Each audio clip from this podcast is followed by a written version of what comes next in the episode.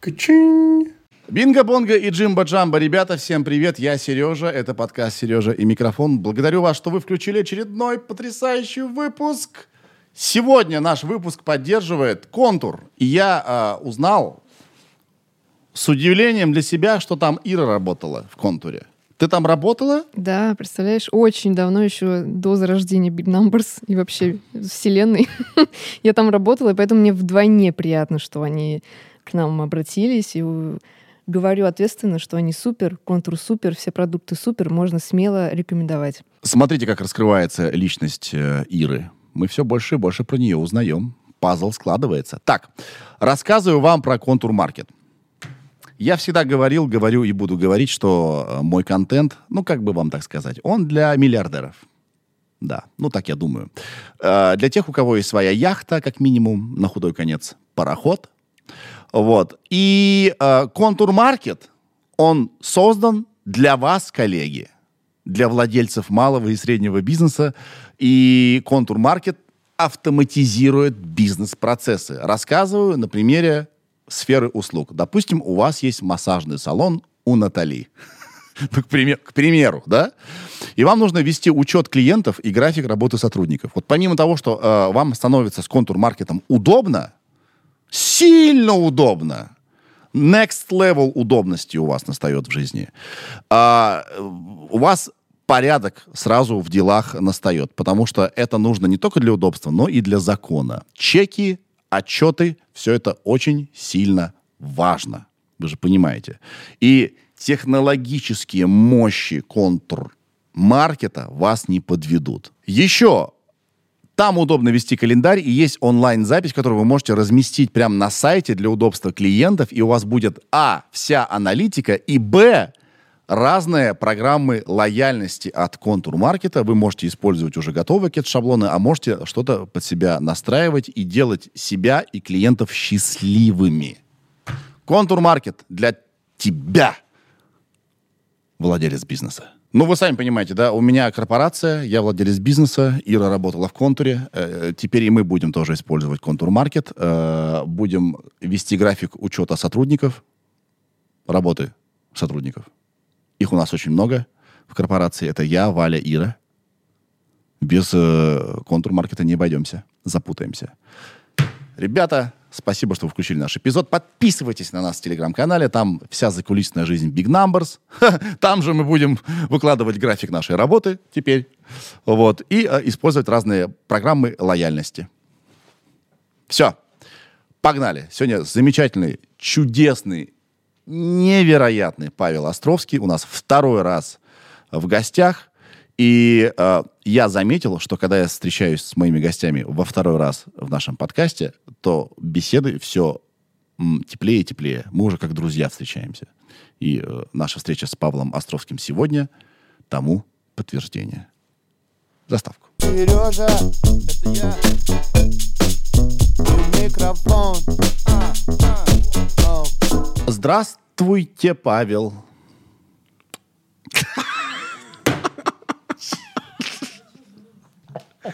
Это прям так официально. Поясничаем сразу же. Здравствуйте, Сергей. А мы на вы, на ты? Как? На ты. На ты, на ты. Йоу, бро. Бум, бум. Надо быть, помнишь, эти, бумер была? Эти, mm, конечно. Туда, бум, бум, выдвигается. Бум, бум, бум, бум. Было бы здорово иметь такую возможность. А, кстати, супер, супергерои. Э, есть у церкви какая-то позиция по поводу супергероев? Это же, получается, какие-то цветы? Нет. Святые были смиренны, а супергерои, они какие-то такие явно с тщеславием. Ну, блин, Но у меня на есть, их посмотри, конечно. У меня есть э, самый, вот, мой любимый супергерой, это Танос. Танос. Помнишь, который мир уничтожил? Я знаю про него, что он есть, но я не смотрел эти фильмы. Просто он единственный был стрессоустойчивый, у него была цель... Стрессоустойчивый супергерой! Знаешь, у него была изначальная цель, вот, э, он родился с целью уничтожить мир, и он это сделал. У всех остальных были какие-то ломки, то есть он такой целеустремленный человек был. Он точно знал, чего хотел, с самого начала. Может быть, не самая лучшая целеустремленность, но... А, а он не, является метафорой дьявола? Ну, Танос вообще означает, наверное, смерть. Танатос, Фанатос. Танос, смерть. Ты сейчас ты просто разные слова сейчас говоришь. Танос. Э, Ира, привет. Забейте. Танос, смерть, и, не смерть. Привет. Привет. Погугли, пожалуйста. Google — это поисковик. Поисковик. Ты заходишь туда, и ты можешь знать все, что захочешь там. Персонаж. Так, и что он делал? Что означает Танос? Имя да, Танос. олицетворение смерти в греческой мифологии. А. Второй раз. А сейчас, я после бокса. После бокса я увернулся. Как в «Матрице». Да. а, смотри, у меня нет плана на беседу. Я просто по тебе соскучился. А план есть? А, м, нет. Кстати, нет. А ты курил, кстати, в молодости? В Судя молод- по Реутов ТВ. В молодости. Не, я попробовал травку года три назад и э, покурил ее несколько раз. Вообще не мое. Кстати, курил я в Нидерландах. Не мое. А я пробовал в 20 или в 19 лет, и тоже пару раз, и вообще не зашло. Ну, Я, знаешь, я хотел спать просто. Я думал, а в чем прикол-то? Я спать хочу. Прямо сильнее. Я, я все время хочу спать, а тут прямо очень сильно хочу спать. Че, где вот смеш- смешочки эти все? Где вот этот прикол? Вот у меня также было в школе на уроках. Всегда хотел спать особо. Да, да. А ничего, что ты говоришь про травку, тебе там не, начальство не прилетит? Ну, я же в негативном смысле говорю. Да. Хотя, в принципе, я много раз говорил, что у меня жена окончила Тимиряйскую сельскохозяйственную академию, и э, курс у нее был это эфиры масличных растений, то есть у нее красный диплом по выращиванию конопли. Рили. Я просто думаю, что если меня бы куда-нибудь сослали бы, то, представляешь, жена бы высадила бы коноплю вокруг храма. Да. Слышишь, какие там видения у людей будут? Вот это да. Но поэтому меня не ссылают, видать, боятся, в общем. Ну, все знают, чем Ну, я закончится. шучу, конечно. Но, но жена мне, правда, красный диплом по конопле. Прям по- именно по конопле. Ну, эфиры масличных растений. Ну, это вот оно и есть. Да. Не знаю, я... У меня странная штука со стимуляторами со всеми. Я их как будто бы... Я не понимаю, зачем они нужны. Мне как будто бы стыдно. Я никого не осуждаю, у всех свой путь и так далее. Но при- принимая стимулятор, я как будто признаюсь себе, что мне мало жизни. Вот, вот. А это не так. Мне не нужно... Понимаешь, вот люди такие, так, вот, типа, венца бы выпить. Да, чтобы повеселее. Да так же, в принципе, уже весело. Ты не пьешь вино. Я не пью, не курю, вообще ничего. Вот, вот такой зануда. Убийца вечеринок. Мгм. Погоди, не Ну, уходи. Мне кажется, что все-таки вино э, и стимулятор разные вещи. Нет, это то же самое. Нет? Но мне кажется, оно, если мы не берем про, уж простите за выражение, бухло, то есть когда люди взяли, знаешь, там, и каждая третья, четвертая бутылка паленая, а когда ты, ну, там, какой-то романтик, и у тебя немного вина налито, и ты так это сидишь, тянешь, то, мне кажется, создает атмосферу скорее. Так, свечки ты зажигаешь в романтической обстановке? Да. Так, зачем тебе эти стимуляторы? Включи свет, знаешь, вот этот ламп... Как называется эта лампа, которая над нами? Люминесцентная. Да-да-да. Еще гудит так. Да, согласен. Есть некая, некая грань, где есть э, что-то для настроения, и когда оно переходит эту грань и уже становится как бы... Ну, просто неприятным, плохим, да, где-то пошлым. да, эта грань очень тонкая. Да. Слушай, случилась странная вещь. Я стал ходить в храм, но не в православный, а в католический. Так, ладно, я пошел. Стой, стой, погоди! Да погоди! А, я сначала брату показал, мне брат приезжал, говорю, смотрел храм. Зашел и думаю, «М, интересно, прикольно. А потом начал чуть ли не каждый день туда заходить. Знаешь зачем? Посидеть, думать. Я, мне, я не стал... м, никаких ритуалов в моей жизни не, не появилось, вот этих вот из религи- религиозных, да. И я не стал больше знать про Библию и так далее. Я просто, как паразит, использую это место как место для а, медитации. Вот. И у меня к тебе вопрос. А,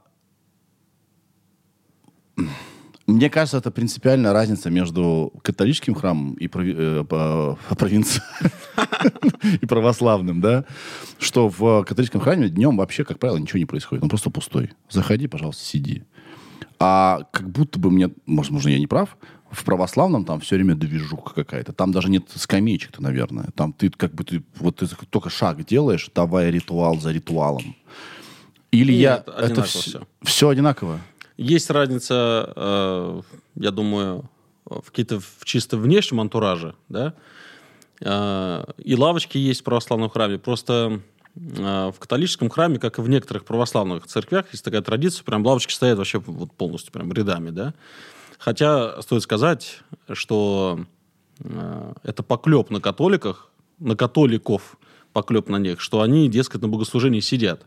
Они могут сидеть, в принципе, в храме, но когда идет богослужение, если посмотреть какую-нибудь трансляцию и так далее, они в определенный момент времени встают и стоя молятся. Там еще есть такие штуки для колен, чтобы они могли... Ну, это уже не суть. Я просто к тому, что все-таки э, на богослужении все стоят обычно. Ага. А так, ну, в православном храме, если брать именно Россию, то у нас лавочки, они скорее так вот, вдоль стен, по бокам, где-нибудь и так далее. Но днем, днем, тут, ну, в этом плане у нас все одинаково абсолютно. То есть Да. богослужение совершается в определенный момент времени, а днем вообще ничего не происходит, тишина. Вот. Но, э, знаешь как, э, это все-таки ты стал приходить не в католический храм, а ты скорее стал приходить в спокойное место.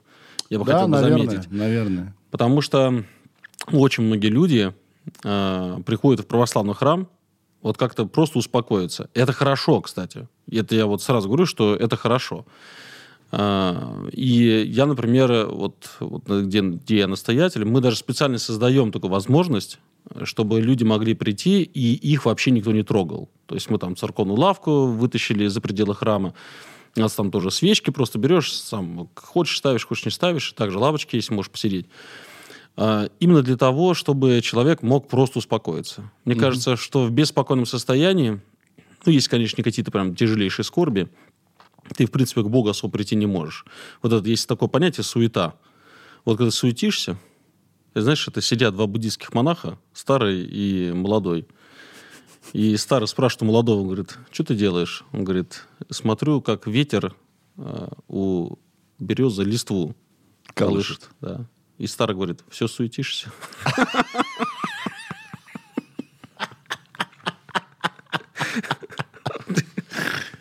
Бум, панч. Прикольно. Да, и, наверное, тут дв- две вещи происходили. Действительно, я не то чтобы очень тревожный товарищ, но я же не робот. Я же понимаю, как бы, что какие-то вещи происходят. И, наверное, да, я использовал это место как место, которое вот в котором я хочу убрать телефон, посидеть и подумать. Вот. Просто. Просто подумать. Потому что в суете особо нет времени думать. Телефон там, что-то, какие-то звонки, что-то там. А Иногда даже просто и не думать. Или не думать. Знаешь, это, это же состояние, которое, может, молодые ребята не понимают, но ты же тоже не молодой. Мне 40, сколько тебе? Мне, э, слушай, когда выйдет наш подкаст с тобой, когда он выйдет, Ирина? Скажи мне, пожалуйста. Но он выйдет, тебе будет уже 40. Мне уже будет 40. Это не, это не значит, что он через 10 лет выйдет, что мне вот-вот 40. В ноябре, да. Да, в ноябре. Я просто к тому, что в какой-то момент, ну, я не знаю, я в 35 уже точно это я вдруг просек, что покой является одним из самых больших благ, которые есть.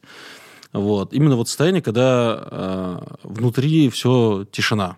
Мгм. Когда тебя совесть не укоряет, э, когда ты со всеми в мире, вот, когда ты понимаешь свое вот предназначение, то есть ты вот все на своих местах. Это вот такое состояние блаженного покоя, Так, счастливого блин, покоя. медитация, она вот для этого и создана. То есть, мне кажется, вообще все грани одного и того же. То есть, вот есть медитация, в ней нет никакого религиозного подтекста. Но она, в принципе, стремится к так- такому же самому состоянию. Либо отсутствию мыслей, либо мысли, которые полностью упорядочены, все в гармонии находятся, да? Сереж, я тебе могу со с- почти стопроцентной вероятностью гарантировать, что подавляющее большинство людей, использующих слово медитация, не знают, что оно означает. Просто потому что медитация – это не э, восточное слово, это латынь. Медитацио означает слово «размышление». И поэтому, если вы откроете латинскую Библию, да, то есть называется перевод вульгата, древний перевод на латыни, да, то там вы увидите, э, как царь Давид, ну, просто употребляет слово медитацию. Он, например, размышляет о всех делах Божьих. Там медитабр слово. То есть оно употребляется там, ну, больше, чем несколько десятков раз, да. Просто э, э, тут важно, что ты в это вкладываешь. Когда ты о чем-то, правда, размышляешь, там, о делах Божьих, э, когда ты размышляешь в своей жизни, в неком таком состоянии покоя, это вот, пожалуйста. Но есть медитация, э, и это слово не употребляется в восточной религии, там другое слово. Э, Это когда ты должен войти в состояние некого угасания. Наоборот, от всего вообще отрешиться, такой некой нирваны. И вот здесь как раз э, христиане к этому относятся не очень положительно, потому что все-таки важно сохранять трезвость. То есть мозги должны работать. Да? То есть ты должен контролировать ситуацию, в которой ты находишься. А если ты входишь в некое состояние, то ты его уже не контролируешь. И возникает вопрос, Ты име- имеешь в виду состояние отсутствия мыслей? И отсутствие мысли, некое состояние такого вот именно угасания. То есть это можно понять с точки зрения, например, буддизма, да? То есть когда для тебя все иллюзия, то, понятно, уход от иллюзии – это хорошо. Но а, мы тоже считаем, что очень много чего в мире есть, это просто ложь. Ну, например, есть такая великая иллюзия, международное право называется. Бум, панч. Хорошо было бы от этого уйти быстрее. Но, но люди в это верят.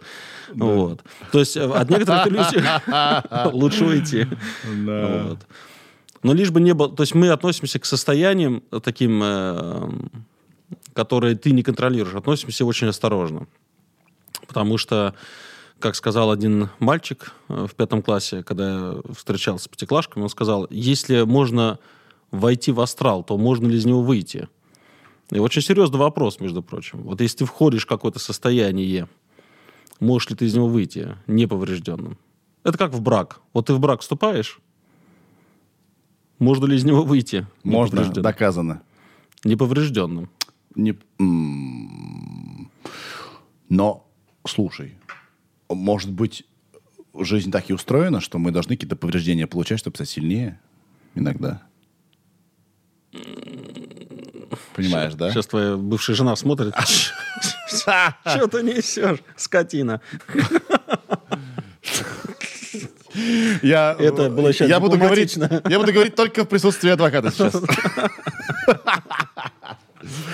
Ну да, к слову о травке и прочем и прочем. Эти вещи изменяют сознание. Какова твоя личное отношение к, тому, что вроде как не запрещено всякие айаваски, грибы Негативное. и прочие штуки, которые расширяют сознание? Я категорически против этого. А, Мне кажется, что а, уже то, что я, например, в своей жизни знаю, уже вот так вот за глаза хватает, чтобы мне развиваться. И вот поиск чего-то еще, еще, еще, это в каком-то смысле, ну, это уже есть обман. все, что открыто нам Богом, оно реально умещается на одном бумажном листочке. Ну, например, а, простейшая фраза, то, что называется золотое правило Евангелия. Относись к человеку так, как ты хочешь, чтобы относились к тебе. Все понятно, иди исполняй. Но нам хочется что-нибудь, знаешь, такое... Ах, что-нибудь такое, знаешь, чтобы какая-нибудь спецэффекты какие-то. А я знаю, почему так, как мне кажется. Я через это проходил. Я иногда думал, я ловил себя на таком вот э, открытии. Я сейчас понял, понял, почувствовал какую-то тупейшую простую вещь. Я ее знал, но вот понял только сейчас. М- Мало знать. Надо же еще как бы это типа прожить, чтобы оно в тебя проросло. Ты такой, а, я хочу относиться ко всем. Вот. И, наверное, люди и стремятся ко всем Сейчас я этим. вырублю телефон тут. Да слушай, поговори, если надо. Не-не-не, не Да. люблю людей. Бум. Я честный человек. В отличие от вас тут. Ну, слушай, да, в таком количестве, в котором ты работаешь с, с лю- с людьми, там нужно без личного пространства невозможно, наверное, да? Да нет, просто никто не любит людей. Вот, это некий дар Божий, чтобы любить людей. Мне иногда это Господь дает, но иногда я настолько себя тупо веду, что я понимаю, что ничего не получается. Погоди, так, это очень интересно, но я и то не хочу бросать. Ты не любишь людей? Так, давай, о чем мы там говорили да, до этого? Ну, поговорим про нелюбовь. да, ну про, то, что люди хотят э, наз- не что-то плюсом, а они хотят посмотреть на свою жизнь, грубо говоря, со стороны. Ну, Как, ну, как я понимаю, все эти разрушители сознания, как бы увидеть то, что они не видят обычно. Ты знаешь, э, э, я, конечно, не могу за людей говорить, и кто почему там начинает э, пить, выпивать и там травку курить или в какие-то состояния входить. Просто, э, может быть, у всех что-то свое. Стопудово такие есть. Да, у каждого но- свое. Но могу только про себя сказать. Всегда хочется найти все, что угодно, лишь бы только себя не менять. Вот серьезно. То есть ты готов там реально даже Библию читать, молиться, поститься, все что угодно делать, лишь бы только вот не менять себя. Вот. И ты готов даже вот там быть, называть себя религиозным, там, креститься, кланяться. Это знаешь, вот я в браке уже какой сейчас, 19 год пошел, да? Да.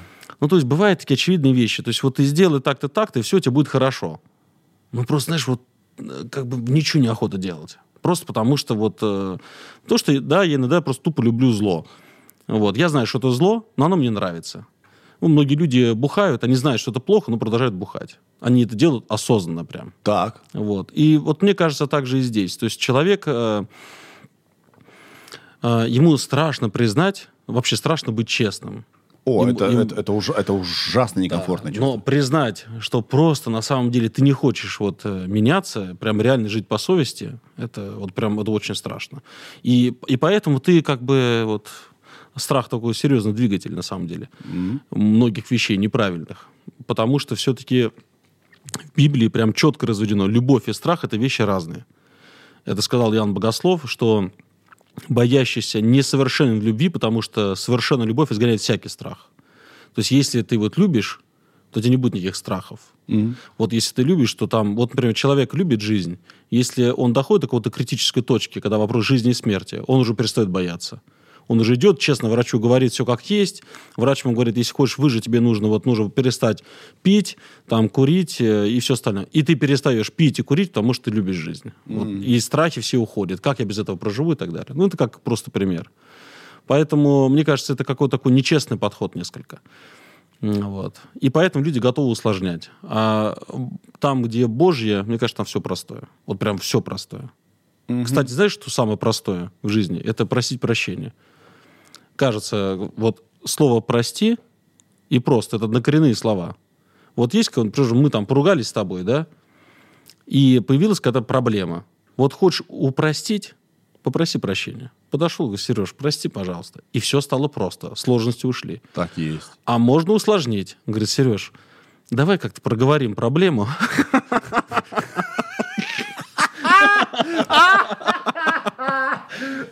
И пошло вот это. Или еще можно, я тебя прощаю, но... И пошло усложнение. Вот мне кажется, вот, вот эта простота, она, э, во-первых, является и следствием честности, но она вот как-то людьми, что ли, не ценится. Это все равно некий подвиг, усилий над собой. И ты готов, говорю, все, что угодно. Кстати, самое интересное, что ты в итоге будешь обвинять всех вокруг, вот, включая Бога. Лишь бы только вот не признать очевидного, что ты просто днище поганое. И что вот ты пустой, а с Богом живешь, ты полный. Но тебе неохота это признавать. Это замечательная фраза апостола Павла. «Не думай себе что-то, будучи ничто». Ну, это как-то, знаешь, это... Ну, у нас же есть эго какое-то там, оно где-то... Ну, оно у нас не то, что есть. Вот я себя признаю вот стаканом. Вот замечательный, красивый стакан. Стакан с водой. Вот я себя признаю стаканом. Не стаканом с водой, а стаканом. Вода — это Бог. Вот если я признаю себя стаканом и признаю себя пустым, тогда Бог, у Бога есть место. Если я признаю себя пустым, у Бога появляется место, что будет внутри меня. Но если я изначально признаю себя полным стаканом, все. Я просто идиот. Это как лампочка, которая считает, что она электричество. Ну, та самая лампочка, которую ты используешь во время романтических встреч, вот эта белая. Постоянно, all the time. Сейчас у нас с тобой романтическая встреча, смотри. А, может быть, может быть, может быть. А, есть такой э, дядька Джон, Джордан Питерсон, может быть, ты знаешь его. Да, э, ну, просто из, видел на из- ютубе. Из, Канады, да, такой вот э, многострадальный. Вот. И он сказал, он очень верующий, и он сказал такую вещь, которую хм, я хотел у тебя уточнить. Он говорит, что Библия — это обобщение опыта. То есть, сейчас я не хочу э, как бы оскорбить тебя, да, но что-то Но- типа... Ну, типа, что... Но, Биб- сою- но союз «но» отменяет ну, типа, предыдущее. ну, ну, типа, если мне не а, а, как бы человеку в сомнениях, да, я не знаю, верую я, не верую, да, а подать Библию и все, что в ней находится, как некий обобщенный опыт столетиями страданий, выводов каких-то, да, то есть что-то рукотворное человеком без божьего какого-то вмешательства, если условно Бога нет даже, да, то Библия обретает очень даже большой смысл. То есть это некий обобщенный э, опыт людей. Они вот там за много столетий поняли, что лучше не усложнять, лучше там, не знаю, вот какие-то по заповеди, которые там находятся, и так далее, и так далее. Вот э, понимаешь, о чем я? Я понимаю, но я с этим не согласен. А, Я думаю, что а, с позиции вот такой вот мирской вот, э, с позиции как раз безбожной, в хорошем смысле безбожной, в том смысле, что, не, знаешь, когда говорят безбожник, имеется в виду некоторыми, что там ты насильник э, и все остальное. Нет, ну, то есть человек, который живет без Бога, ему Бог не интересен и так далее. Библия, конечно, она не за это. И те советы, которые там даются, они, ну, Короче, просто подавляющее большинство людей Библию не читало, поэтому кажется, что там все только про добро. Там описывается и негативный опыт человечества. Вот, там описываются вещи, за которые награду ты получаешь только в будущем, да, то есть только в Царстве Небесном. А здесь, наоборот, только теряешь. Вот. э, В конце концов, известны слова Христа «Любите врагов ваших, благословляйте проклинающих вас, молитесь за обидящих и гонящих вас, и будете сыновьями Отца вашего Небесного». То есть этот подход не работает э, вот, для достижения каких-то мирских целей. А, Апостол Павел пишет, мы ничего не имеем, но всем обладаем. Ну, то есть мы ничего не имеем, пишет про наш вот здесь мир. Так что я бы сказал так, без Бога вот если нету Бога, нету веры в Бога, нету веры в вечную жизнь. Библия – это просто вообще ничто. Ну, просто вот... эм, то есть для меня она бы не имела никакого смысла. Если бы я был бы неверующим, то, я, во-первых, я бы признал бы себя честно животным. То есть это вот для меня все-таки вопрос честности, он очень важен. Вот у меня дома кот есть, и кот, он честный. Кот признает себя котом. То есть он не виляет хвостом, как собака, там, да, там он, э, в общем, не начинает ходить на двух лапах, там, значит, и, значит, типа, эй, подержи мое пиво, сынок, значит, там. Нет этого такого. Вот Не, не бинарный код. ну, нормально у него все, да, с психикой. Я просто... Наоборот, тому- бинарный код. Ну, Бинарный. короче, я хотел пошутить про современные реалии. Ну, я не просто- получилось. Да, Прости, общем, главное, что у него с гендером все нормально. Вот, Он- да. Он, э, Гендерно- я- он гетеросексуальный кот. Гендерно определившийся. Я просто к тому, что если, это тоже сказал апостол Павел, если Христос не воскрес, то есть если нет вечной жизни, то тогда давайте есть, пить и веселиться, потому что мы завтра умрем. То есть э, для меня это прям очевидно. Если Бога нету, нет вечной жизни, то не надо вот это все нравственность, все это соблюдать. Просто в этом смысла никакого нет.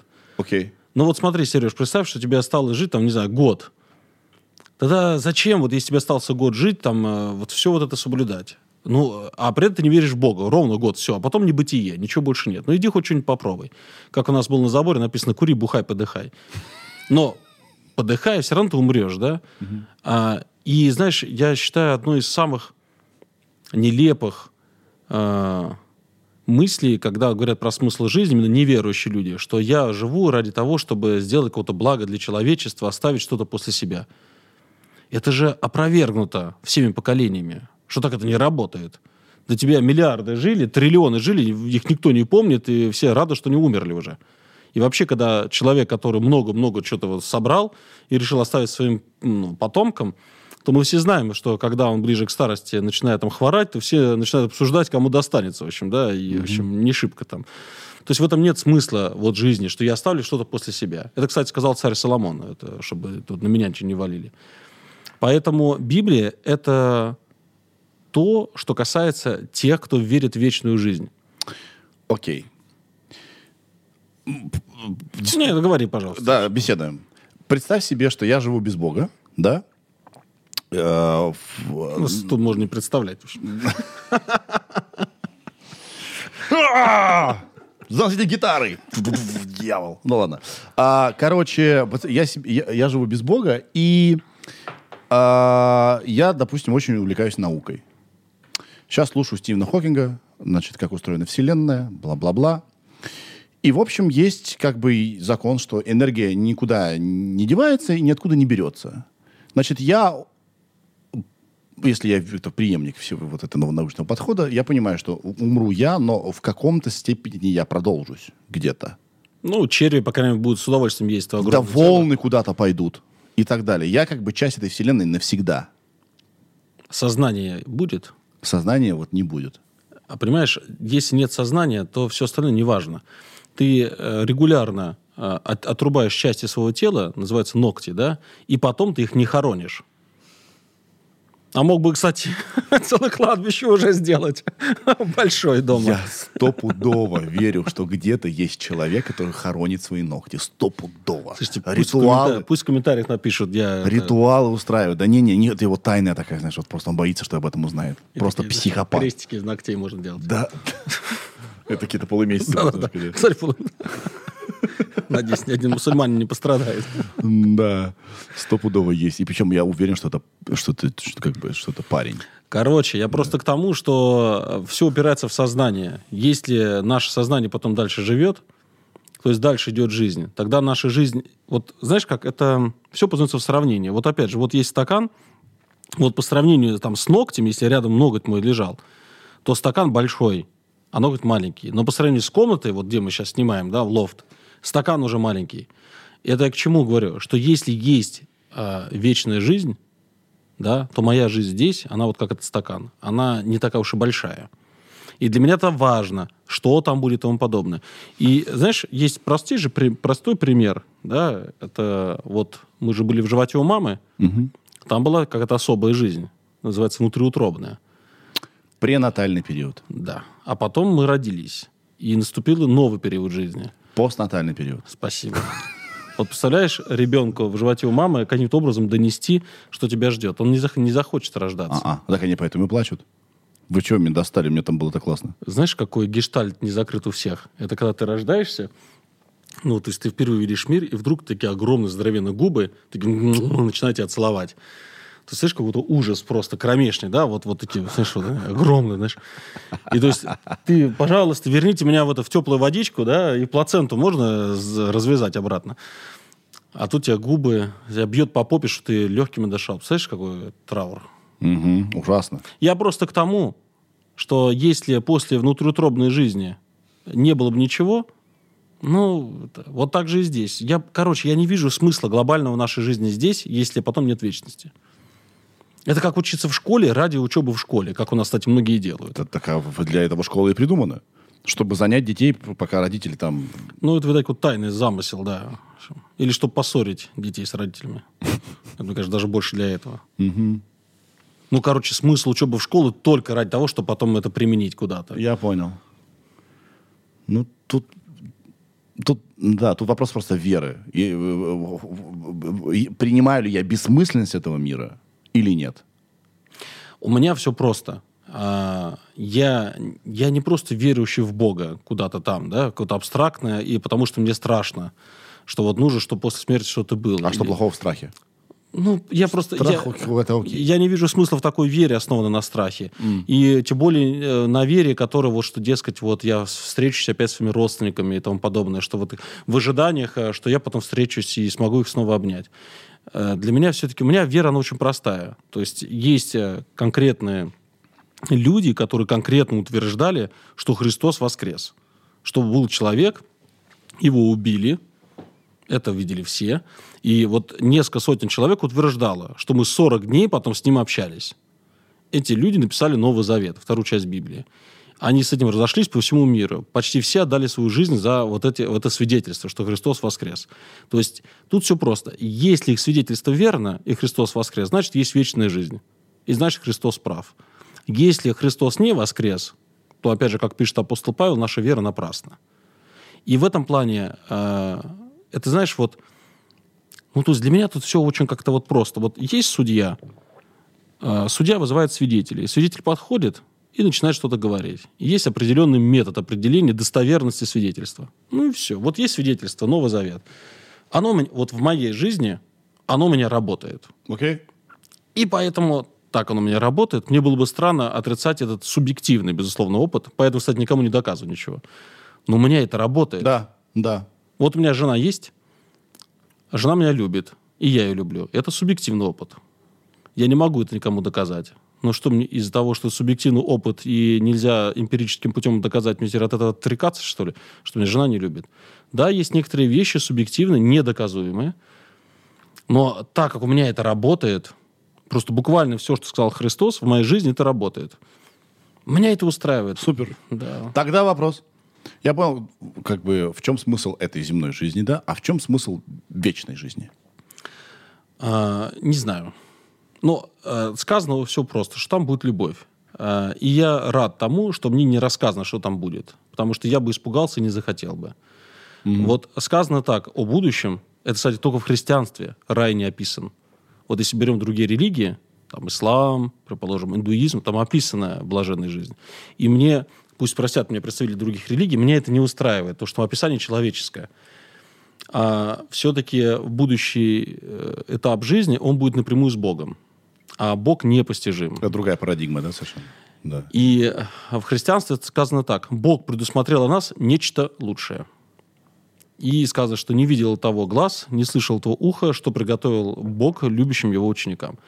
То есть э, там будет любовь, там упразднится знание. Ничего вот нашего человеческого здесь, вот такого, как мы вот здесь имеем, там этого не будет. И мне как раз понятен ты пример вот как раз вот внутриутробной жизни и здесь. То есть если ребенку, который вот он с плацентой там дружит, бьет по почкам маму, и в принципе у него вся жизнь вообще нормальная, да, а, ему рассказать, ты родишься, там будет Wi-Fi, YouTube, там будет, ну, ну все понятно, что нас ждет. Представляете, какой ужас он бы испытал. Хотя все-таки жизнь здесь качественно лучше, чем внутри утробы. Да, не знаю, вот. Не знаю, не хочу там в животе у матери, в общем. Вот там все понятно. Там комфортно. Там ничего делать не надо. Там за тебя все делают. Овощ. Ну да. В это состояние могу здесь тоже впасть. Да. Не хотелось бы. Слушай, ну, конечно, время сейчас. Э, Значит, э, пандемия. Мы с тобой встретились, да, обсуждали. Сейчас э, э, специальная военная операция и прочие, прочие мобилизации. Да, я в момент, на момент выхода нашего подкаста не знаю, что там будет с мобилизациями опять и так далее.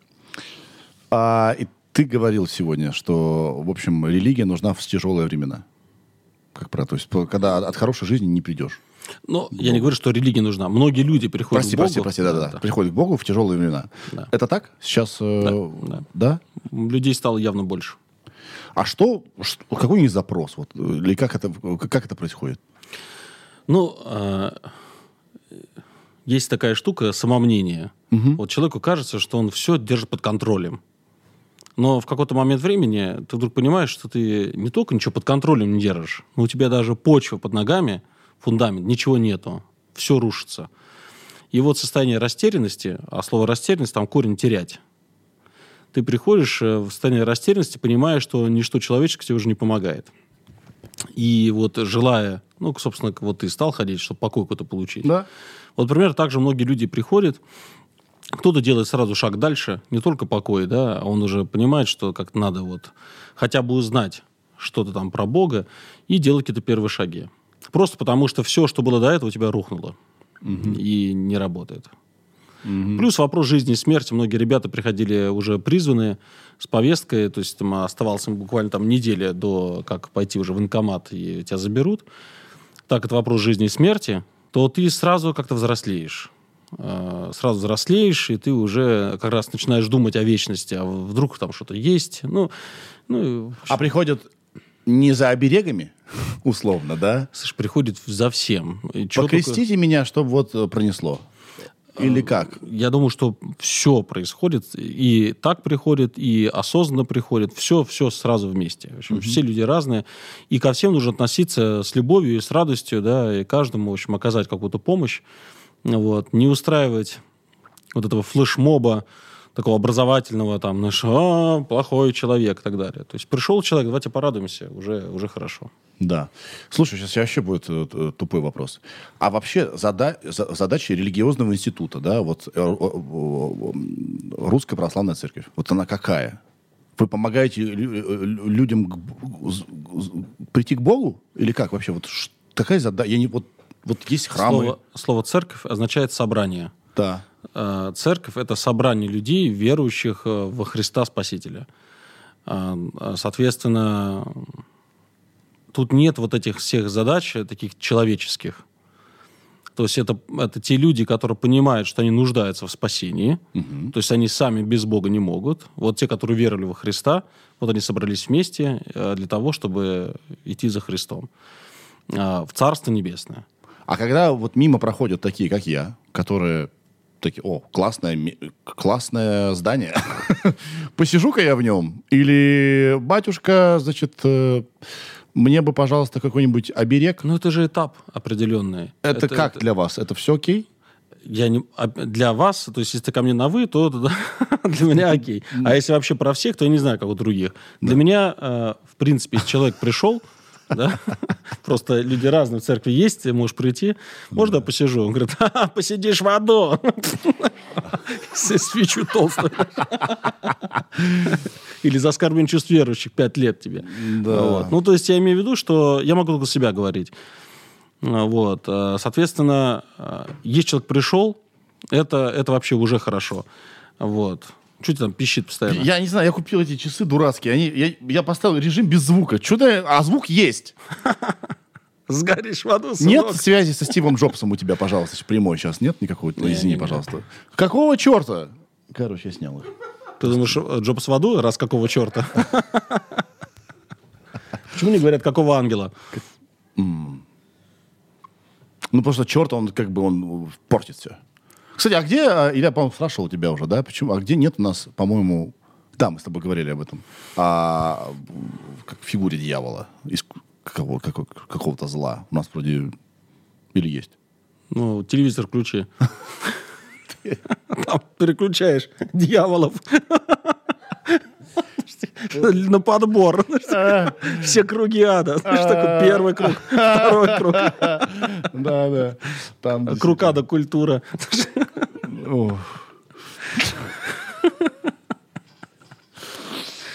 А, Короче, давай поговорим. К тому, что люди, которые приходят, это, знаешь, это как э, сравнение с растением. Э, не бывает так, что сразу плоды. Вот все равно сначала там нужно, чтобы почва была добрая. Потом только ты сажаешь. Вот мне кажется, что важно э, человеку осознать, что он должен быть добрым. Еще до вообще веры в Бога, вообще до всего. Ты должен быть добрым. Вот Антоний Великий, такой святой IV века, говорил, единственный путь познания Бога – это доброта. Вот это нужно прям все как выбить в голове навсегда. То есть нужно стремиться быть добрым.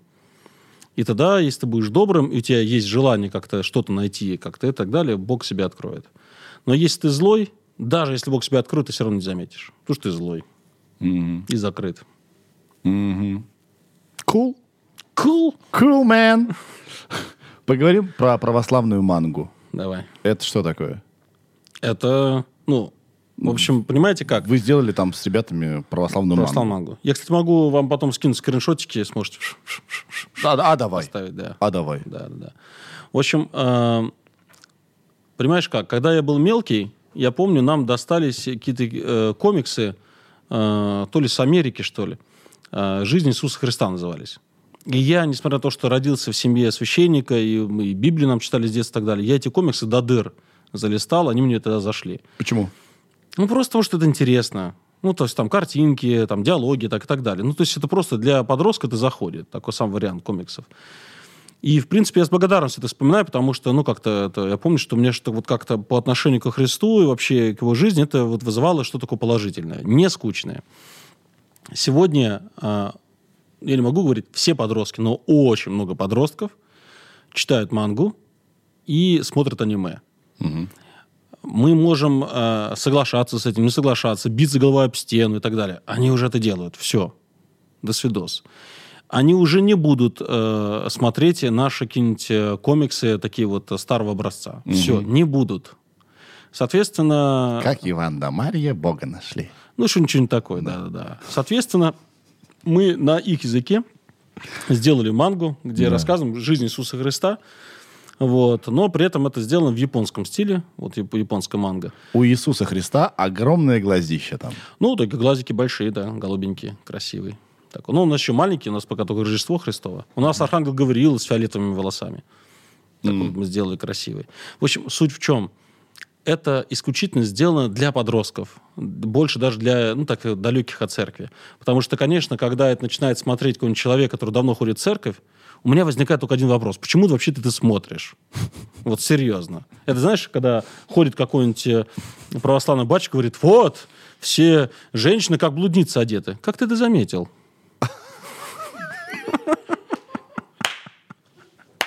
Если бы ты молился бы, то ты бы этого не заметил. А, все-таки глазенки-то бегают. Бум! Да. Блин, нужен православный, э, православная прожарка. Я думаю, там не выживут. Щас- Ты знаешь, я иногда думал, позовут меня на ЧБД. Ну, Там же, Кстати, да, там же такие Вау! ребята. Я, я бы отказался только по одной причине, потому что вряд ли бы они не смогли бы держаться от богохульства. конечно. Вот. Если бы там четко было сказано, что богохульства не будет, А о чем шутить тогда? Ты... Понимаешь, их же задача, э, это вполне понятно, все-таки человек как-то подеть, немножко вывести из себя, да? И поэтому меня бы богохульство вывело бы себя, потому что мне это будет прям совсем неприятно, да? Да, да. А вот просто постебаться, да, и поржать, в общем, над собой, это я и сам в ответ готов, в общем, постебать. Это я с удовольствием. Окей, обсудить вот твой наряд э, священнослужителя. Это Пожалуйста. богохульство? Нет, если наряд, нет. А вот если крест, то да. Не хотелось бы, чтобы крестом. Знаешь, вот я я помню, я все эти шутки э, знаю про вот богохульные. Они мне не... Короче, был такой фильм «Догма» когда-то, да? И- да, Да. мне нравится этот фильм. Я понимаю, но я когда смотрел, он смешной, да, но меня он вызывал такое внутри неприятие. Это, это с учетом, что я смотрел, когда мне было лет 20, наверное. Может, Да, старый да, фильм. старенький. Даже тогда, когда я сам был вообще на днище полном, да, и то меня вызывал какое-то такое это. Но я хочу сказать, что, что Нурлан, что Тамби и Щербаков, это, конечно, то есть это очень струнные ребята. Просто. Да, это, конечно, классно. Жаль, что матом ругается, но это ладно уже. Тут уже как-то... Я, знаешь, я все Они, время... кстати, тоже взрослеть начали.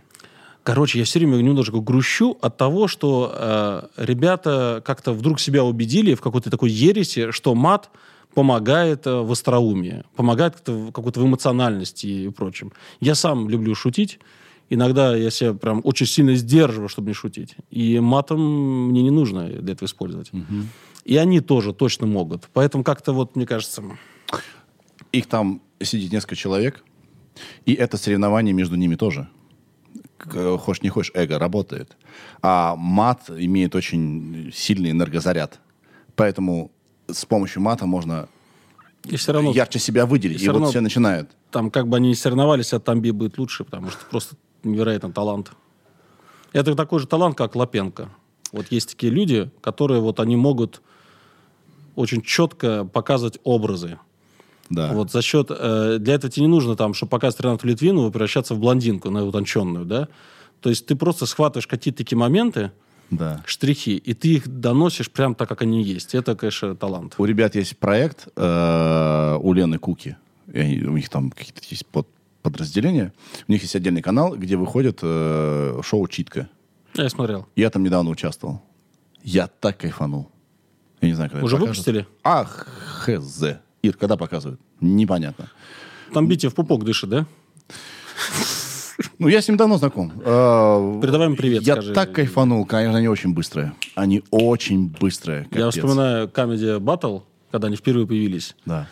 И вот то, как они играли, это было, конечно, такой взрыв. общем. Это был Тампи и... Ру- И Рустам. Рустам, да. рептилоид. Да, да, да. Очень, ну, это прям это было вот...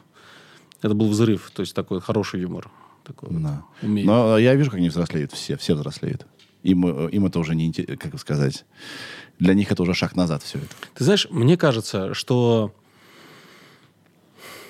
вот нету какого-то не то чтобы лифта, а вот у них так получилось, вот там КВНчики или просто кто-то попал через камеди, вот они стали знаменитыми, они теперь могут быть там ведущими, да, они могут выступать с концертами, но вот знаешь, вот все-таки дальше что?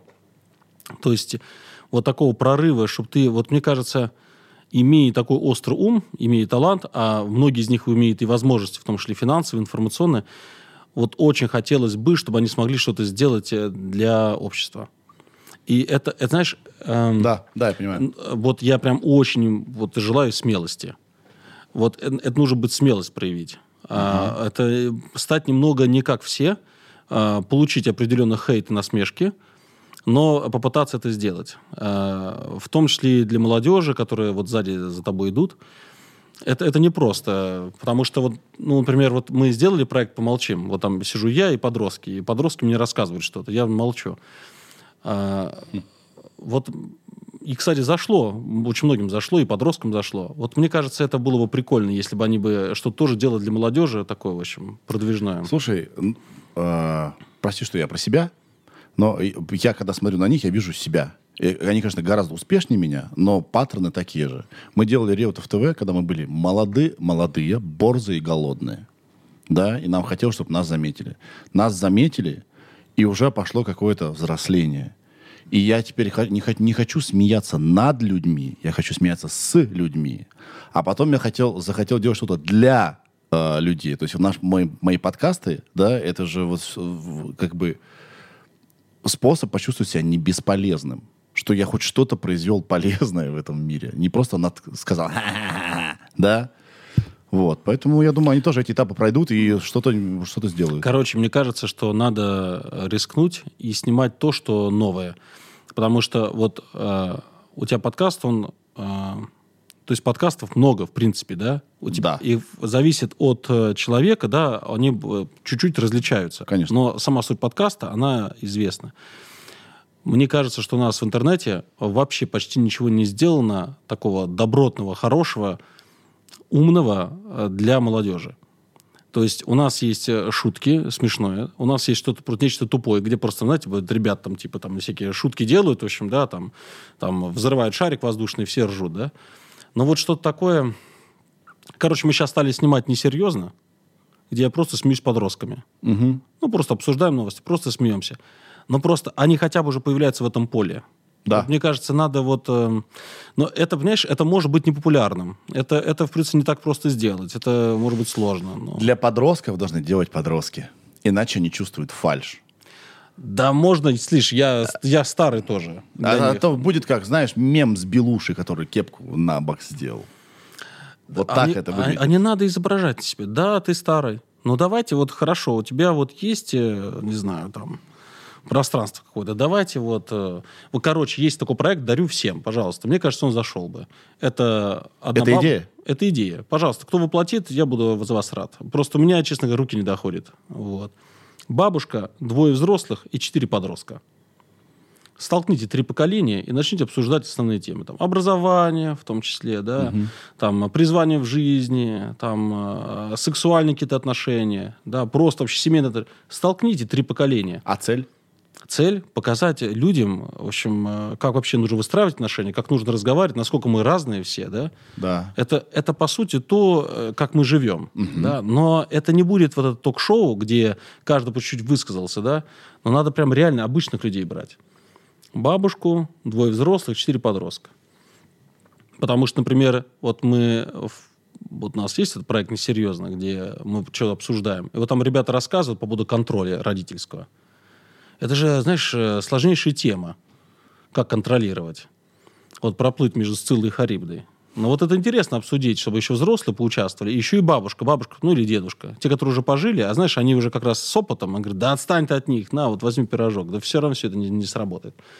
Ну так интересно было бы. Может быть, может быть, может быть. Но это тоже вариант подкаста. Это вариант, это форма та же, Да. но наполненность она несколько иная.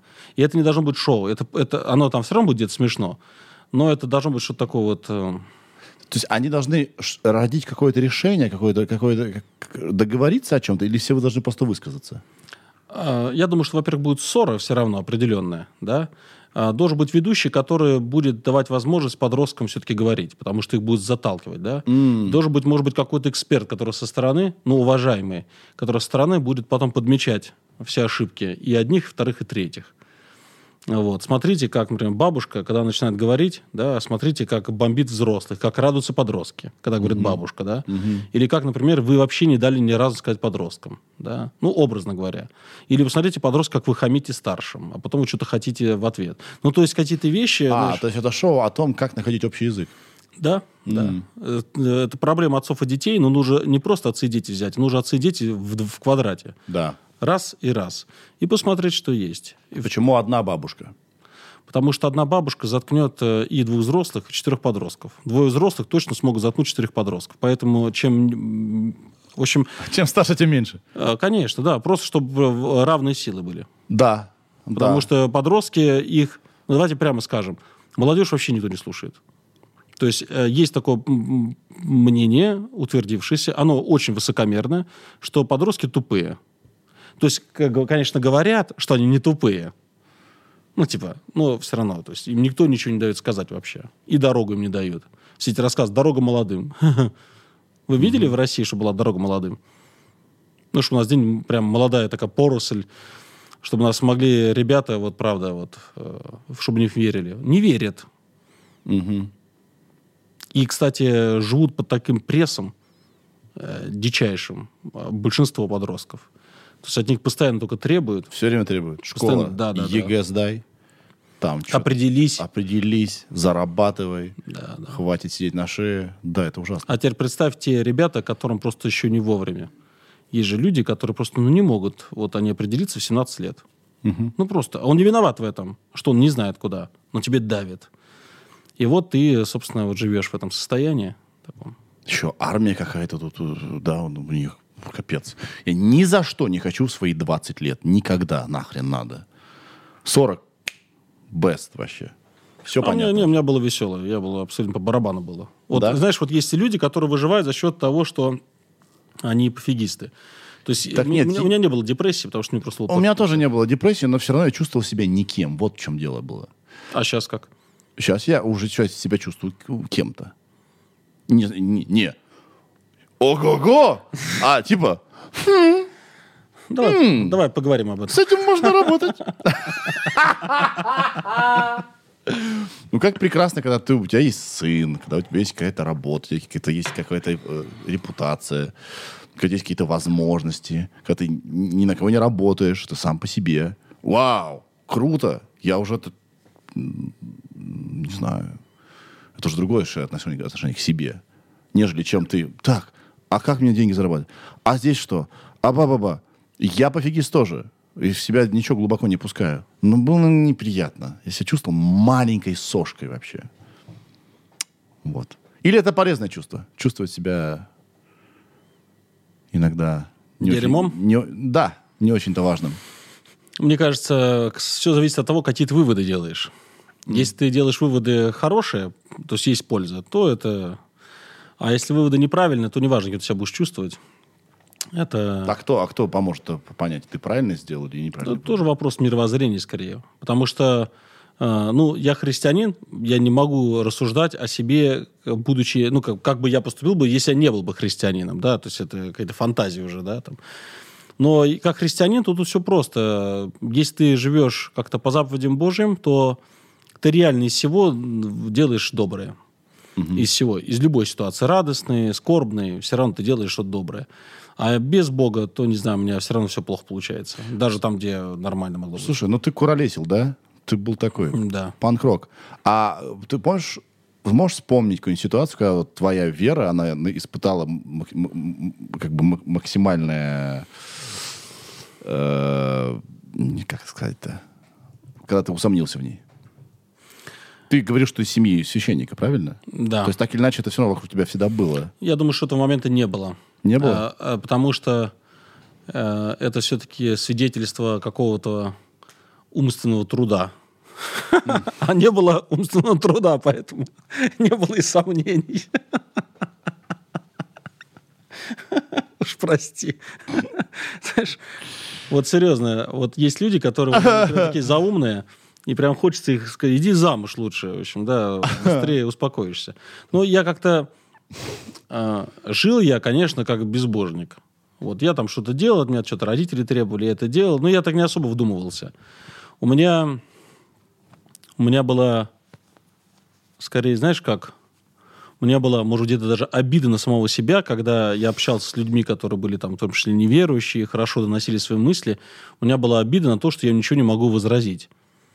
У меня не было сомнений в вере, а мне все-таки я где-то внутри понимал, что просто я сам неуч. Что как бы вот они свои книжки прочитали, и поэтому они мне вот задают такие вопросы. А я свои книжки не прочел, и поэтому сказать мне нечего. И это меня как бы мотивировало к чтению. В итоге я читал и православную литературу, потом сравнивал это с ними, и в итоге у меня появились ответы. Но не было прям такого сомнения, что вообще Бога нет.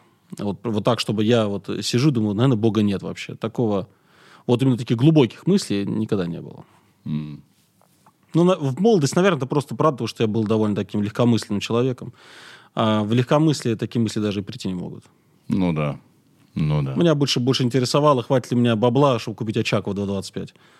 Помнишь, это легендарная Помню. баклажечка. У меня все друзья пили. Это вообще мир весь пил. Ну, кроме тебя. Вы пили баклажку Очакова? Нет, я такая же, такая же, как Сережа вообще. Ну, заметно у вас. Валя ли- показывает лица такие, класс. Валя показывает класс.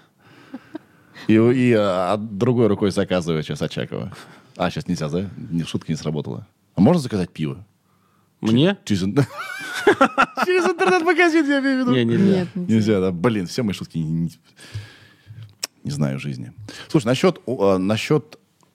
Вот что я хотел тебе сказать. Я хотел тебе признаться при тебе. Мгм. Короче, я тут проанализировал свое поведение. И вот что понял. Ко, ко мне же приходят люди, которые кто-то, да, там часто ученые, доктора наук, э, мастера своего дела. Ты. Э, то. И ты. Да. Вот. И у меня такая позиция, ой, я такой дурачок, вот ни в чем не понимаю, научите меня. И если она по началу канала, то, учитывая, что я уже три года нахрен пилю этот подкаст, я уже не могу так Вот, говорить. в итоге люди начали верить в это. Не, я что-то уже знаю.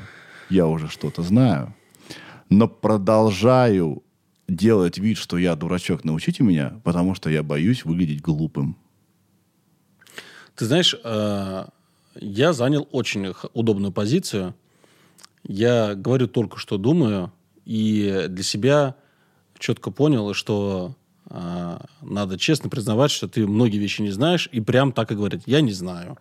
Вот. И, и стараться не осуждать других. Да, вот, не влезать. Знаешь, вот, короче, не подставляться, вот. Сто процентов. Но я говорю про другую вещь. Когда я знаю, но боюсь сказать и говорю, что не знаю. Потому что, а вдруг я скажу, что знаю, буду это говорить, а окажется, что я знаю хуйню. Все. Закон об оскорблении чувств верующих. А может здесь счетчик сделать э, года, которые будут ему назначаться? Слушай, да, согласен, все, заслужил, прости. А, понимаешь, да? То есть я не говорю, даже если знаю, а делаю вид, что, о, прикинь, это что, гордыня? Что это? Короче, я просто к знаниям отношусь э, несколько настороженно. Вот э, есть знания, которые прошли испытания на личном опыте, а есть знания, которые какие-то такие, вот они больше поверхностные, которые не касаются твоей прям личной жизни. И поэтому вот те, которые не касаются, ну, там можно, знаешь, там узнал, что какое-то исследование проведено, я могу им поделиться. Да. Но вот то, что касаемо вот личной жизни, если не проведено через себя, я, я лучше здесь не буду на эту тему говорить. Впрочем, даже если проведено, может быть, тоже не стоит трепаться. Бывает, знаешь, у тебя есть какой-то драгоценный опыт, он твой личный, ты об этом сказал, люди тебя посмотрели и, и даже не заметили. Для тебя драгоценно, а для них ничто. И ты сидишь как обкаканный, ну только сам себя обкакал, получается. Да. Я говорю именно про знания вот научные. Я очень люблю себя, очень люблю свою жизнь и обожаю свой опыт, им я делюсь, да. А я говорю про вот знания. Понятное дело, что наука так устроена, что завтра могут доказать, что все, что вы знали, оказывается не так. А тебе не кажется, что это все несколько поверхностно? Когда ты вдруг узнаешь какие-нибудь там 2, 3, 4 факта, ну, научных, да, но ты не углубляешься в суть вещей. Не, углубляюсь. Именно, именно я хочу понять, как все работает. Я даже тебя спросил сегодня, а как работает церковь, именно потому что, а вдруг я неправильно все понимаю? Я вообще не так ее оцениваю. Мне всегда интересно вглубь копнуть. Как, Ну, если что на основе устроено? моего ответа ты будешь думать, что теперь ты знаешь, как работает церковь, то мне страшно представить, что ты знаешь до этого. То успехов, Сережа. Да. Ну, это церковь, это клуб по Знаешь, интересам. почему мы иногда смотрим на Иру? Мы потому что все он- время на нее смотрим. Потому что она просто красивее. Ну, Так приятнее на нее смотреть, чем... Нам недостаточно друг друга, чтобы понять э, э, оценку наших слов. Мне кажется, она просто как мамочка сидит, и нам хочется, знаешь, ну, как бы проверить, э, она вообще Меня всегда называют матерью, хватит. материна. Вы хотели не любовь к людям обсудить. А, Ира, ты не думала... Стать матерью? Нет. Это хороший О судьбе монахини не думала, нет? Подумай. Ну, У Павла есть брошюры. Вы не хотите стать матерью, матерью моих детей? Да. Про нелюбовь к людям вы не обсудили, по-моему. А, люб- не любой. Ты пошутил? Нет. А, э, это, вау. Это очень честно, круто. Ну, а как ты работаешь? В смысле? Ну, дело в том, что... а, Слово вообще работа, я сейчас правильно упомянул? ну, не со- там, скорее, это больше служение. Служение, да. Вот смотри, а, в молитве «Отче наш» есть такие слова «Не веди нас в искушение, но избавь нас от лукавого». Вот я прошу Бога, чтобы Он не испытывал меня, потому что, а, ну как, как проверяется любовь? Только через испытание. То есть, когда ты, вот у тебя все хорошо, то вот лю- любой может сказать, что я тебя люблю и так далее. Это и Христос говорит, если ты любишь только тех, кто тебя любит, какая тебе за это награда? Это делают и язычники, и грешники и так далее. Но вот люби- любить врагов, а кто такие враги? Враги-то домашние. Это прямо сказано в Священном Писании. Вот любу- любите врагов ваших, благословляйте проклинающих вас и молитесь за гонящих вас. Там же в Священном Писании сказано, и враги человеку домашние его. Знаешь, считать врагом э, там сейчас кому-то украинца, американца, китайца, это, конечно, очень классно, но они очень далеко все-таки от меня. Враги – это те, кто рядом. И вот их любить – это реально подвиг. Потому что они рядом. Вот если ты станешь моим домашним, ну, предположим, у тебя там закончились деньги, у тебя нет ничего, и ты попросился жить у меня на кухне. М, Вот с этого момента мне придется тебя любить. Да. И это а будет- жру я много. Это минимально, потому что, знаешь, там в туалет пошел занято, просто там я носки сижу сушат. реально по 20-30 минут свалить. Вот теперь подкаст можно удалять. Люди сидели сейчас, ужинали, и такие Не-не-не-не. тарелку на пол. Погоди, погоди. Это не значит, что все эти время какие-то все это время там процессы происходят. Я просто сижу, там мне там нравится, там уютно. В общем, я к тому, что когда ты вот говоришь, я люблю людей, вот люди так говорят, я не то чтобы не верю в это, я про себя могу только сказать. А, Если испытать меня на прочность, то я, конечно, быстро э, спекусь. Если кто-то у меня начнет вот жить прям там дома, где нужно будет прям любить. Да. И в Мгм. этом плане Понимаю, я, я когда говорил, что я не люблю людей, что любовь это дар Божий. Все-таки та любовь, когда ты можешь любить именно врагов, молиться за тех, кто тебя проклинает, и благословлять их, то есть желать им именно искренне от всего сердца добра, это именно дар Божий, дар, сходящий свыше. Своих человеческих сил у тебя не хватит. Не случайно существует такая известная всем проблема, которая называется выгорание. Выгорают священники, выгорают врачи, учителя, родители выгорают. То есть, когда ты своими собственными силами стараешься любить э, тех, кто тебя не благодарит в ответ хотя бы, ты выгораешь. Да. Выгораешь. И в этом плане, если у тебя любовь от Бога, не твоя любовь, а любовь от Бога, как дар Божий, ты это проносишь все. Ну, вряд ли тебя Бог проносит. Но это именно его дар.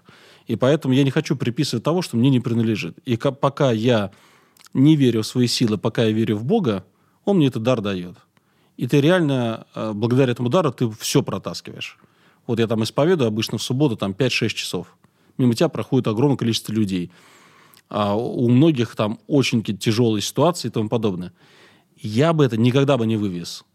Ну, то есть это просто невозможно. Но если ты молишься Богу, если, собственно, ты именно в Него веришь, Он тебе дает силы, ты это благодаря Его силам выводишь. Ты как-то к нему обращаешься внутри себя? Ну, это просто какое-то Молитвой? даже быть, это какое-то даже признание факта, на самом Ага, деле. ага. Это ну, как бы, если ты призна... это, это и есть, называется, вера. Да. Вот, если я признаю, что я пустой и верю в Бога, что Он может меня сделать полным, вот эта фраза «я верю в Бога», она вообще, знаешь, такая очень корявенькая у некоторых. Если ты говоришь «я верю в Бога», просто признаю, что Он есть, тогда ты говоришь «я признаю, что Он существует». Но вот, а, например, если мы с тобой там пошли в разведку, я говорю «Сереж, я в тебя верю». У тебя получится. Несмотря на твой высокий рост, надеюсь, что тебя никто не подстрелит. То есть я в тебя верю. И на твою, э, на твою координацию. Я верю, что ты будешь меньше сидеть в туалете. Ну, то есть, Мне там хорошо, эй! я к тому, Да. что, вот, знаешь, вот детям очень важно, чтобы в них верили родители. Конечно. Вот, соответственно, я верю в Бога. Я верю, что Он может меня, пустого, заполнить. И Он заполняет. Поэтому Христос говорит, по вере ваше будет вам. Но это именно Его дары. Это не, это не я сам. То есть вот в- вот по церковному учению, в чем был грех дьявола, собственно? Дьявол был носителем а, света, то есть носителем Бога. Но он не был сам Богом. То есть есть большая разница, когда ты носитель воды и когда ты источник воды. Мгм. Вот дьявол посчитал, что он источник. Перепутал немножечко и, и лишился всего. Вот как только человек э, начинает считать себя источником всякого блага, это опасный человек. Во-первых, он высокомерный, и потом рано или поздно он не только сдуется, будет очень такое великое поражение будет, его ждет. Да. Но когда ты признаешь себя носителем, вот наша душа – это стакан, вместилище Бога. Вот люди говорят, да, знаешь, э, я не хожу в церковь, у меня Бог в душе. Это очень э, отважное заявление. Потому что если внутри тебя Бог, ну, то есть это и правда так, душа и правда должна быть сделана для того, чтобы внутри у него был Бог. Ну, Ну, это означает, что ты одаренный. Значит, ты по-настоящему, ну, если ты прям внутри тебя Бог, значит, у тебя есть любовь настоящая, Божья. Мудрость, не человеческая, а Божья. Вот эти дары, да, доброта именно Бога, доброта Божья. Ну, то есть это очень серьезное заявление. Это, это кстати, Так. невозможно скрыть. таким образом, люди, которые в церковь ходят, да, они никогда не дойдут до этих абсолютов. Да, они стремятся к этому. Ну, во-первых, до абсолюта вообще никто не может дойти. То есть до Бога... До абсолютной любви, до абсолютного вот этого всего. Ты идешь в эту сторону. Я Да. не могу, опять же, говорить за всех людей в церковь, потому что многие люди ходят в церковь и в Бога не верят. Ну, то есть э, человек может 20 лет ходить в церковь, буквально вообще все исполнять, признавать, что Бог есть, но ему не доверять даже. То есть, как бы в итоге ты так и живешь э, пустой, по сути. Но тот, кто верит в Бога по-настоящему, он получает от него эти дары. Причем Бог щедрый. Он э, дает эти дары не потому, что там ты школу закончил, он просто их дает. Я, вот эти перемены я реально видел много раз. Когда человек, который реально вот ни о чем, вот ни о чем, и он становился светлым по-настоящему. Вот Бог это свет, и человек становится светлым. И он реально был э, раздражительным, а тут уже выдержанный. Он становился добрее, он реально начинал проявлять любовь, снисхождение к людям. И ты прям на него смотришь, думаешь, какой вот, в общем, какой же Бог молодец. Отсюда мы говорим, слава Богу. То есть ему и правда за это слава. А есть, э, да, высокомерие, когда ты все считаешь, что ты сам все можешь, и в церкви этого тоже хоть и добавляй. Я тебя слушаю, я совсем согласен. Но я все пытаюсь зачем-то найти метафору всего твоих слов. Что если Бог это не совсем, понимаешь, я про себя думаю, э, не совсем то, что ты имеешь в виду, а что если Бог это замена, не знаю, какой-то, не знаю, просто слово вселенная, какой-то некой энергии. Да как угодно ты можешь называть это. По факту, по факту, Да. мы э, тоже Бога называем энергией. Да, пожалуйста, дело в другом. А, Есть конкретный э, человеческий опыт, э, основанный на знаниях. Вот если мы говорим про человека, то мы, кроме как постигать самого себя, никого другого постигать не можем.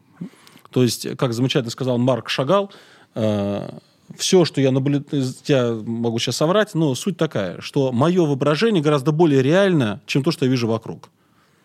Потому что тут я именно сам воображаю, я точно знаю, что я это воображаю, а вот то, что вокруг, это уже не точно. Ну или, как говорили русские люди, чужая душа, чужая душа потемки. Вот я могу, э, если честно на себя смотреть, я могу сказать, что я вот здесь, здесь, здесь у меня не получается.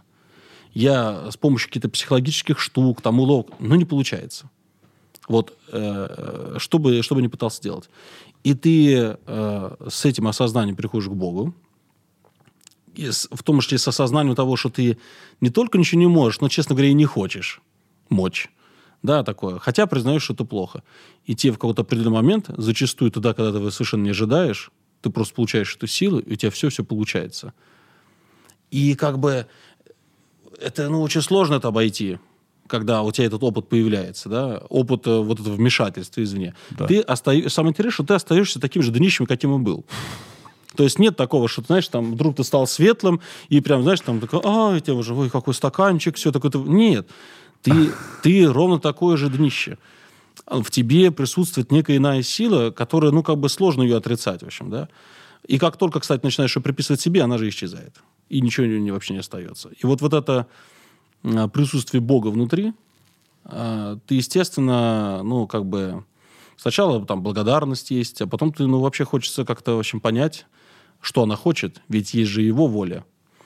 И вот тут э, как раз это вот поиск, поиск Бога. То есть ты понимаешь то, что много чего-то люди сами сочинили, ты начинаешь искать, как его зовут, и все такое. Это уже его поиск. Но это идет, это тоже часть пути, уже который чуть дальше. Э, честно говоря, человек не может пытаться понять э, свою жену, вот, если сначала он просто с ней не познакомится где-нибудь. Сначала должна стать девушкой. Вот, сначала просто ты так впечатлен чем-то. Вот, потом э, тебе просто интересно с ней. А потом даже благодарен за что-то ей. В общем, то есть постепенно идет такое... осторожней с этим сравнением, потому что там где-то секс дальше идет. Дело в том, что это сравнение сказано в Священном Писании. Просто буквально. Наши отношения с Богом, он э, молодой человек, а мы девушка. А, мы девушка? Да? Вся, вся церковь называется невеста Христова. Все вот собрание верующих во Христа, Ты он троллишь жених, меня сейчас. абсолютно сто процентов. Нет, реально так. А, Невеста Христова? да, церковь по-другому называется невеста Христова, а он жених церковный. Более того, чтобы ты просто понял, это просто буквально так. Крещение, вот таинство крещения, таинство крещения – это аналог свадьбы. А если так прям проводить, то таинство причастия – это будет аналог все-таки близости. Такого некого... Но у нас просто близость очень опошлена, то, что мы называем сексом. Оно прям опошлено. И чаще всего люди вступают в близость, потому что они хотят. Я хочу, и как бы давай пойдем. А, А все-таки идеально было бы, это правильно, это когда ты любишь, любишь человека. И, как говорил апостол Павел, любовь не ищет своего. То есть, когда ты, э, если любишь по-настоящему человека, ты делаешь не потому, что ты хочешь, да, сам для себя что-то получить, а тебе ему хочется приятно сделать. да. Это прям любовь. И в этом плане, э, если брать таинство причастия, то оно есть такое, вполне такое довольно древнее толкование о том, что это некая наша такая интимная близость с Богом. Погоди, тогда если э, продолжать эту метафору, если э, церковь это утверждает, то получается, если в эти гендерные стереотипы верить, то парень же себя предлагает. Правильно? Эй, привет. Да, я- Христос себя предлагает. Посмотри, я Буквально. здесь. Как Да. тебе? Тебе нравится? Пойдем на свидание. Да. Девушка должна хотеть вступить в брак. Девушка и как раз себя не предлагает, том-то вся и суть. Она ждет предложения. ждет, но она должна этого хотеть. Если девушка э, сидит, э, как, например, Ира здесь э, вечно на твоем подкасте, то она, конечно, никогда замуж не выйдет. А я не хочу туда. Ну, вот, Очень вот сильно причем. хороший пример, видишь? Но если бы Ира захотела замуж, она бы вышла бы из этих трущоб и пошла бы там. Короче, я к тому, Ты мне тут, что ты портишь ты мне тут корпорацию? На ней все держится. Ира, ты... не слушай, это поп, деревенщина. И там с приветом в своей церкви все. Короче, все ты правильно понял. Вау. Человек хочет, но Бог себя открывает. Короче, как ты можешь постигнуть непостижимого Бога? Никак. То есть ни один человек... Это, кстати, вот, что было понятно. Люди говорят, вот я прочитаю Библию и пойму Бога. Никто никогда не может постигнуть Бога. Он себя открывает в ответ на твое желание. И если девушка расположена, то молодой человек подходит и предлагает себя. Например, там, дорогая Маша, а, пойдем с тобой на свидание. Ирина. Ира, да. Пойдем на свидание. Ира может сказать, «А, хорошо, сходим. Разве Ира пойдет, на, когда на первый раз на свидание, разве она а, отдастся, значит, и скажет, типа, ты мой муж? Нет. Присматриваться будет. Никогда. При- ну, надеюсь. Присматриваться будет. Вот, э, месяц, два, три, знакомиться и так далее. А потом, когда-то уже отношения станут такими глубокими, что будет доверие, он сделает еще одно предложение. Выходи из меня замуж. Она скажет, я согласна. Вот э, свадьба – это будет таинство крещения. Кстати, после крещения должна наступить христианская жизнь, так же как после свадьбы наступает семейная жизнь. Вот как у нас у некоторых после свадьбы не наступает семейная жизнь, люди так и остаются холостяками внутри. Так же и в церкви. Погоди, но меня, к- крещ- меня крестили мелким. Да, плохо. Та- так ведь не работает. Я условно меня отд- отдали замуж, да, или там э, женили меня Без твоей воли. без моей воли э, авансом. Это работает только в том случае, если родители сами глубоко верующие люди, и они, личный пример, они на себя берут обязательства, очень серьезно, э, воспитать э, своего ребенка так, чтобы он полюбил Христа. Если они этого не делают, то и у них нет таких э, внутренних сил, то, может быть, лучше не крестить. Вау. И, кстати, эта практика не крестить детей также идет с самого первого века. И что еще раз доказываю, что в основном крестят на всякий случай, как оберег. Ужасно. Это, это один из вариантов э, тупых причин, почему нужно крестить. Оберег, а потом потому что бабушка отказывается гулять с ребенком. Вот. Для здоровья крестят. Вот. Чтобы ангел-хранитель был у ребенка. Ну, вот это всё. Вот. Знаете, ангел-хранитель, то есть ты пришел, заплатил тысячу рублей в церковь, и ангел-хранитель такой, ну ладно, ладно, ок. Вот На больному- лифте там Да, спускается. знаешь, вот есть такой мемчик, когда сначала один себя бьет по лбу, потом двое, потом целый зал. Вот мне кажется, так же у ангелов на небе, знаешь, такие. Там постоянно в Царстве Небесном, знаешь, такой. А я вот, я вот крестной стала в 11 лет, меня туда отправили, я даже вот не помню, даже не знаю своего крестника. ну тоже как это вообще? трэш. Ну, Это, это- я вот это трэш. вспоминаю об этом, и мне не приятно. Но это, не, это неправильно. Это неправильно. А можно разве так в 11 лет вообще? Почему Нет, так? вообще э, крестного родителя можно ставить только того человека, который уже утвержден в вере. И, конечно, в 11 лет, э, когда только-только начинается подростковый период, э, не может быть человек утвержден в вере. Там бывает в 15 лет разрешают. Но бывает, есть такие упоротые подростки, которые прям в 15 лет уже прям верующие. Вот встал, да, то есть уже на свои ноги. Такое встречается, видел таких. Ну, такого можно взять крестным. Но они обычно даже и выглядят уже как 40-летние. Я крестный отец, э, значит, девочки. Это неважно, да? Не родственница моя даже, да? Просто подруга первой жены. Ну, твое неважно, она уже запомнила. А, нет, я имею в виду, что сейчас я буду объяснять, я такой всех, вс- всех утомлю. Да? И меня просто неверующего попросили им стать. Я ходил в, в церкви в этой, да, на этом обряде и не понимал, что происходит. Я себя чувствовал глупо. Ну, это ужасно. Не надо было Да. соглашаться. Очень сильно попросили. Денег дали, что ли? Как хорошо ты меня знаешь. Нет, нет, просто очень сильно попросили. Не знаю, почему я Ну, согласился. надо было все равно отказываться, конечно. Конечно. Это уже так на будущее, кто сейчас смотрит. Надо, конечно, если вы не верите в Бога, э, неважно, друзья хорошие, как бы не просили, не надо в этом принимать Не, участие. но п- п- при этом я с крестницей своей, я все равно чувствую какую-то особенную связь. А связь-то есть, а веры нет. Просто потом человек, когда... возра- Знаешь, какая интересная штука? Что потом, когда человек все-таки в Бога уверует, он потом смотрит на эти вещи назад с огромным сожалением. Вот то, что он ты сделал. То есть это знаешь, как очень многие люди, когда уверуют в Бога, они сожалеют о том, что они уже крещенные. Им хотелось бы вот сейчас уже осознанно креститься. И то же самое касается и венчания. Почему не надо венчать людей, которые не верят во Христа? Потому что если они уверуют во Христа, то они бы захот... за них захотят повенчаться уже осознанно. Окей. А что, нельзя второй раз креститься? Нет. Типа, Ну, вот все, свадьба. уровень про. Ну, а как вот у тебя, знаешь, вот ты женился, а потом вдруг понял, что, как бы, знаешь, спустя 10 лет брака, ты вдруг понял, что вот, вот сейчас, вот теперь я жену наконец-то люблю. Он говорит, пойдем еще раз в ЗАГС, что ли? Павел, люди женятся по 10 раз. Одни и те же, в одна и та же пара. Просто от любви. давай еще раз сыграть свадьбу. А давай праздник закатим. Давай. Нет, церковь более умная. Окей, окей. Да, да. Да, хорошо сидим. Классно. Да? Ну, два умных человека. Ну, что, пожалуй, с- умнейших. Умнейших. Я считаю, что зрители нас с тобой не заслуживают. Но просто надо снисходить к черни. Иног- иног-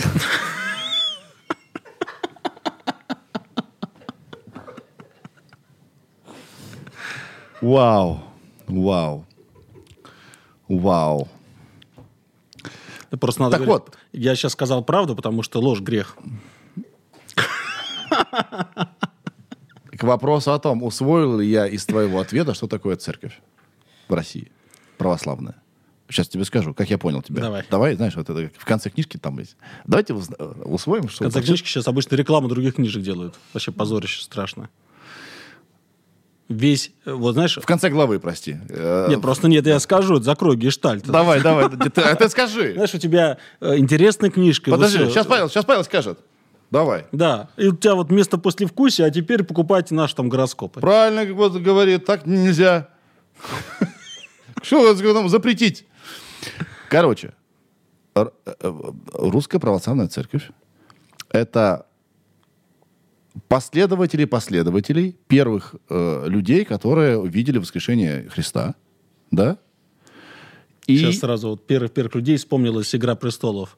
Смотрел там, помнишь, король андалов и первых людей. Дракарис. И свечка такая. Смотрел «Игру престолов»? Там не с первого сезона. Ну, ну я врубился. по- Покаешься потом. Я знаю. Батюшка, каюсь, «Игру престолов» не с первого сезона смотрел. Ну, ты даешь. Ну, Как тебе земля-то Ты, небось, еще и Библию не читал. Так, да. Досмотри сезон, а потом Библию. А, короче, да, это последователи последователи вот тех первых людей, которые э, немногочисленных, которые видели воскрешение Христа. И это такой клуб по интересам. По интересу. По интересу. Да, интерес э, быть э, после смерти в Царстве Небесном. Вопрос только вот в чем. Насколько вы заинтересованы... Вот, вот это паства и прочее, прочее, это такие же люди, да, которые... Хорошо, вот так вот я э, хочу тебя спросить вот что. Э, не- Вот у тебя есть сан, да? Это ты в этой системе Священник. священник, да? А люди, которые приходят в церковь, они условно так же верят, как ты. Да. Иерархия между вами все равно какая-то существует. Но если ну, по отношению к Христу, то мы все одинаково братья и сестры. А, так как э, разные всякие функции есть, то, соответственно, священник выполняет одни функции, он именно он возглавляет богослужение. Да. Вот. Э, Он, соответственно, там может обучать людей там, э, вероучению церковному, да. И в этом плане, конечно, у него там есть какие-то именно свои функции, которые люди тоже признают и так далее. Но именно по отношению к Христу это принципиально важно. Мы, конечно, все равны. Все, понял, понял. Да. А заинтересованы ли вы в том, чтобы вас, верующих в Христа, было больше? Ты знаешь, это просто какой-то естественный, не знаю, Условно, есть ли у вас план? Епископ говорит, так, мы план не выполняем, верующих теряем. Шучу, конечно. и такой это... Перестань. Хватит первой ассоциации в голову. которая- Это не план. Ты показал сейчас не план. Вот не, вот не, не разбираешься в наркотиках, не шути тоже. Это как я. Нет, это я показал кокаин. Да, но ж не план. Ну, просто его проще показать. Тут пока забьешь, там, кораблик пустишь. А что, у индейцев была трубка мира? Ты думаешь, они там табак курили? Я вообще даже... Тут у них там сразу... А манипуля- яваска у них там была стопудово. Короче, а, знаешь, я не очень любитель вот этих планов, когда ставится установка, что мы должны привести ко Христу там 100 тысяч человек.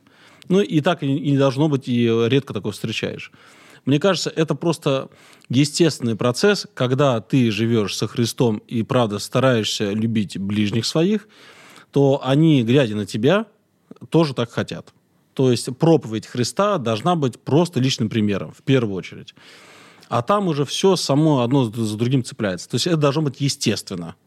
Это, это такое убеждение в том, что если ты живешь праведной жизнью, то, э, глядя на тебя, другие люди тоже захотят ей жить. Это не убеждение, это просто реальность некая. Так всегда было. И, собственно, э, вот есть такой у нас известный это, Ричард Докинс, да? А, популяризатор науки, атеист. Так. Знаешь такого Ричарда Докинза? Не По- слышал? По-моему, он как раз в книге этого, человека, который я читаю, Хокинса. Хокинга? Хокинга. Хокинс. Ну, может быть, Да, Хокинс. Хокинс. Хоббицы из этого «Властелин колец». Да. Хок- Да, он там есть, да. Так вот, Ричард Докинс а, Хокинс, Токинс. безусловно, является большим авторитетом для э, воинствующих атеистов. Но это не только заслуга того, что он э, там много каких-то знаний и так далее, это еще какая-то харизма сама, да. То есть всегда так было, что люди за кем-то шли. Вот в данном случае, мне кажется, что проповедь Христа должна быть именно сверхъестественной. То есть ты должен показывать, что сам ты вот сам обычный, но личным примером показывать, что Бог есть чтобы люди видели эту сверхъестественность. Потому что э, самой э, главной антипроповедью является, когда христианин э, ведет себя как обычно, как и все остальные люди.